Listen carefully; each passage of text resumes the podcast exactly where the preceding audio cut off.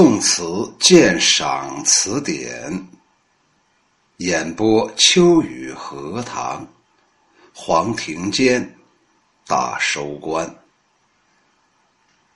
今天我们来读一篇文章，叫做《黄庭坚的故事》。书到今生读已迟，这句话是明朝的一位进士，叫做袁枚说的。他是说宋朝的黄庭坚，也就是黄山谷的故事。黄山谷是江西省的修水县人，在县志里记载着他的故事。他的诗、书、画称为三绝，与当时的苏东坡齐名，世称苏黄。山谷得中宋朝的进士之后，被朝廷任命为黄州芜湖的知州。他就任的时候才二十六岁。有一天，他在午睡，做梦走出了州衙，来到了一处乡村，看见一个满头白发的老婆婆站在一家门外的香案前，桌上供着一碗芹菜面，口中喊叫着人的名字。山谷走近前去，看那碗面还热气腾腾。似乎很好吃的，不自觉的便端起来吃。吃完回衙，一觉醒来，嘴里还有芹菜的香味儿，梦境非常清晰，但以为只不过是做梦而已。山谷也没有在意。次日午睡，再梦如昨，口中又有芹香，于是大感奇异，遂起身步出州衙，循着梦中的道路行去。行到老婆婆的家门外，叩门进去，正是梦中所见的老婆婆。问她有没有在门外喊人吃面的事。婆婆回答说：“昨天呢，是我女儿的忌辰，因为她在世的时候啊，就喜欢吃芹菜面，所以我在门外喊她吃面。我每年都是这样喊她的。”山谷就问：“啊，请问，那你的女儿死去了多久呢？”“啊，已经二十六年了。”山谷心里想，自己正是二十六岁，昨天也正是自己的生辰，遂再问他女儿在生的那种情形，就是在世的时候的情形，家中还有一些什么人？我只有一个女儿。他在世的时候喜欢读书、信佛、吃素，很是孝顺，但不肯嫁人。到了二十六岁，生病死了。死的时候，他说还要回来。山谷就问：“啊，那请问他的闺房在哪里？我可以看看吗？”老婆婆手指着那间房说：“就是这一间，你自己进去看。”我给你倒茶去。山谷走进了房里，只见卧床、桌椅之外，靠墙有一个大柜子，还锁着。山谷就问：“那里面是些什么呢？”啊，全是他的书。我可以打开看吗？哎，这钥匙不知道他放在哪里了。所以一直无法打开。山谷心中想了一下，记起了钥匙的位置，便告诉老婆婆找出了钥匙，打开了书柜，发现许多文稿。山谷仔细的看，原来他每次试卷的文章竟然全都在这里，而且一字不差。山谷此时已经心中完全明白，他已经回到了前生的老家，老婆婆便是他前生之母，这个家只剩老母一人。于是山谷跪拜在地，口称母亲，说明自己就是他的女儿转世，然后回州衙带人来迎接老母，奉养终身。山谷在州衙的后园植竹一丛，建亭一间，命名为低翠轩。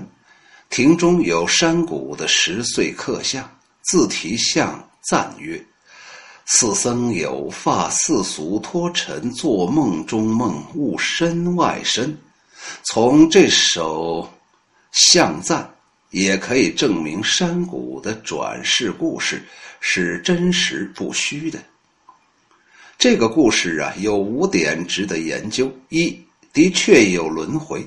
山谷的前生原是安徽省南部芜湖县的乡村的女子，死后转生到了江西省北部修水县的南深黄山谷。二，确实有业力，有前生重因而来生结果。山谷前生喜好文学，遂有今生的书诗画三绝。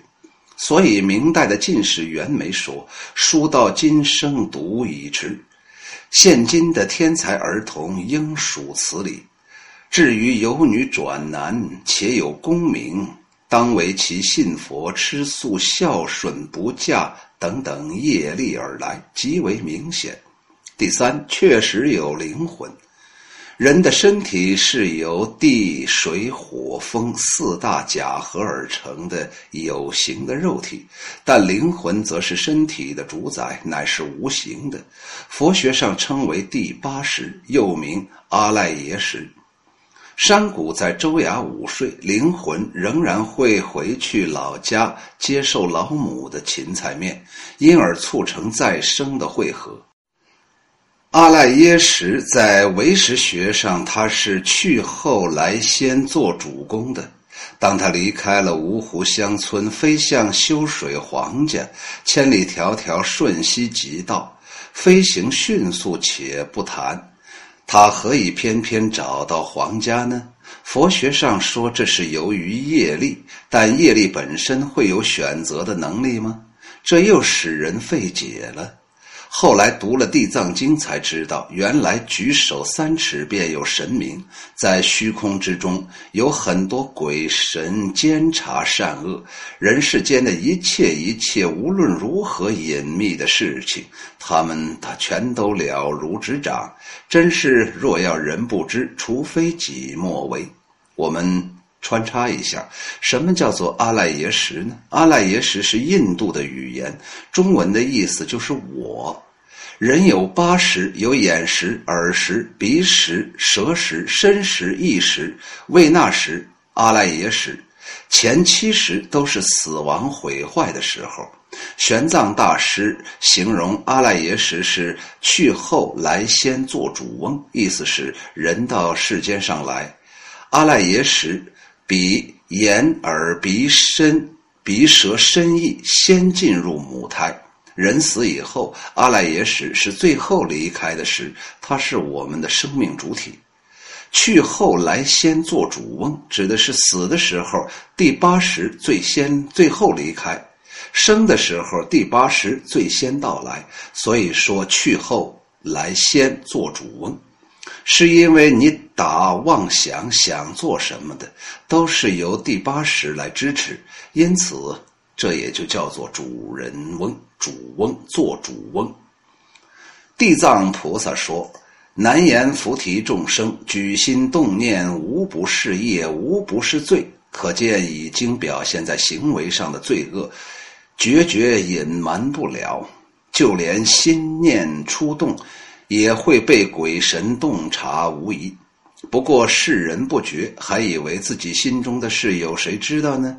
因此可见业的范围应该包括有形的行为和无形的心念，由业所产生的力量便决定此人的去向，也就是他的趣味、他的选项啊，他所走的人生的方向，而鬼神在从中撮合，这便是黄山谷出生之所自来了。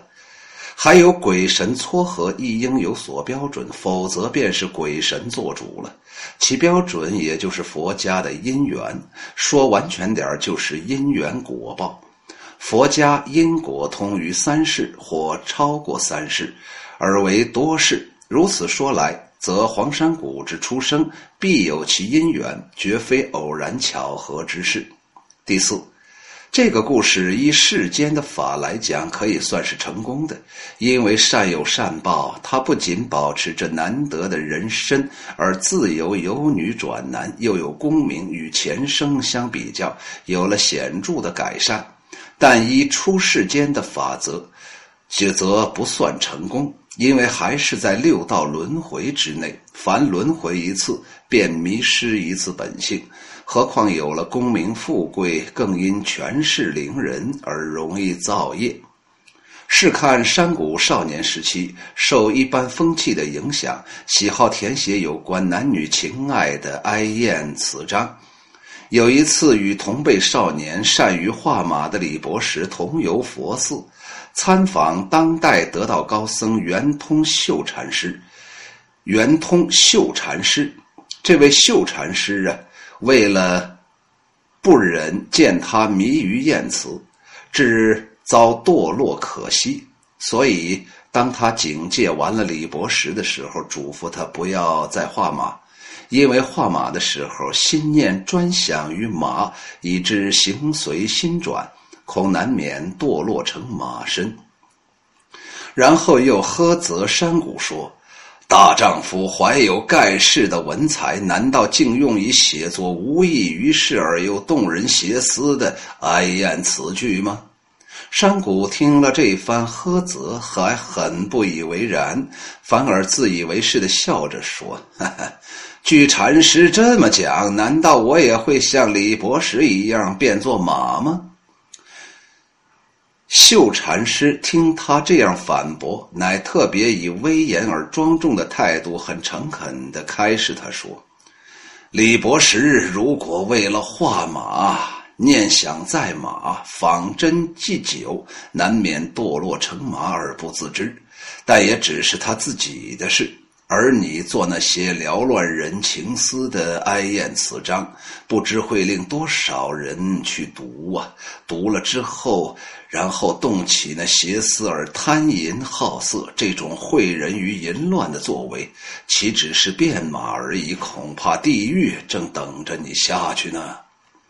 山谷被那义正词严、因果报应道理的当头棒喝，深知秀禅师乃一得道高僧，绝不会虚言吓人，顿时猛悟其间利害关系，遂极为惶恐地向秀禅师谢罪悔过，发誓永不再写那哀艳的词章了。第五，山谷奉母最孝，他的母亲喜爱清洁。他就亲自为母亲涤逆气、洗涤逆气。虽然后来他做了官，也还是要亲自来洗，这是他行孝的美德。所以他被后人选为二十四孝之一。若以其少年的行为不检，几乎堕落，性欲善知识指正，后来有此孝行，这都足以证明山谷的善根深厚。山谷。曾山谷啊，曾作戒杀诗，说：“我肉众生肉，名书体不书，原同一种性，只是别行躯。苦恼从他受，肥甘为我需。莫教言老断，自揣看何如？”由此诗可以得知，山谷终于回归佛门，而学佛吃素。那么下来，我们看看刚才这黄庭坚写的到底是什么东西呢？黄庭坚也叫黄山谷，还叫黄鲁直，他写了一首颂。他说：“我肉众生肉，名书体不书，原同一种性，只是别行躯。苦恼从他受，肥甘为我虚。莫教颜老断，自喘自揣看何如？”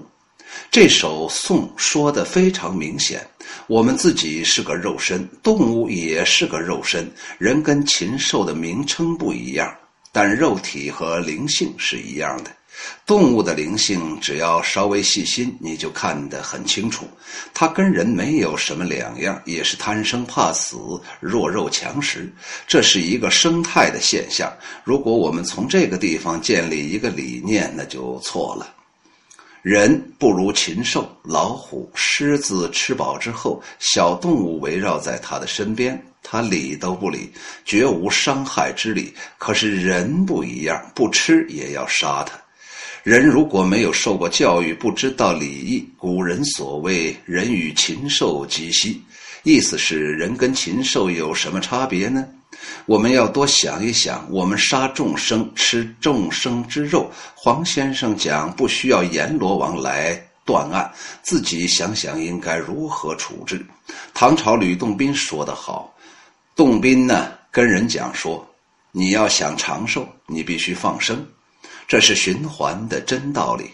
他死的时候你去救他，你死的时候天就救你。世间人总是求长命。求长寿，总是求多男女，有没有方法呢？有，戒杀放生而已。这是吕洞宾讲的。这些人都是真有智慧的人，真有德行的人。他们对于事理因果看得非常清楚，看得很透彻。我们要深信不疑。佛家常说，做佛、做菩萨、堕三途、变畜生，全都。操在自己手中，与别人不相干。我们自己应当深深的反省，自求多福，不要去找死。因为我的老朋友山东的海佑居士，或者叫海佑信士，比较信佛，所以我专门找了有关于跟佛家有关的一个黄庭坚的内容，作为他的大收官、大结局。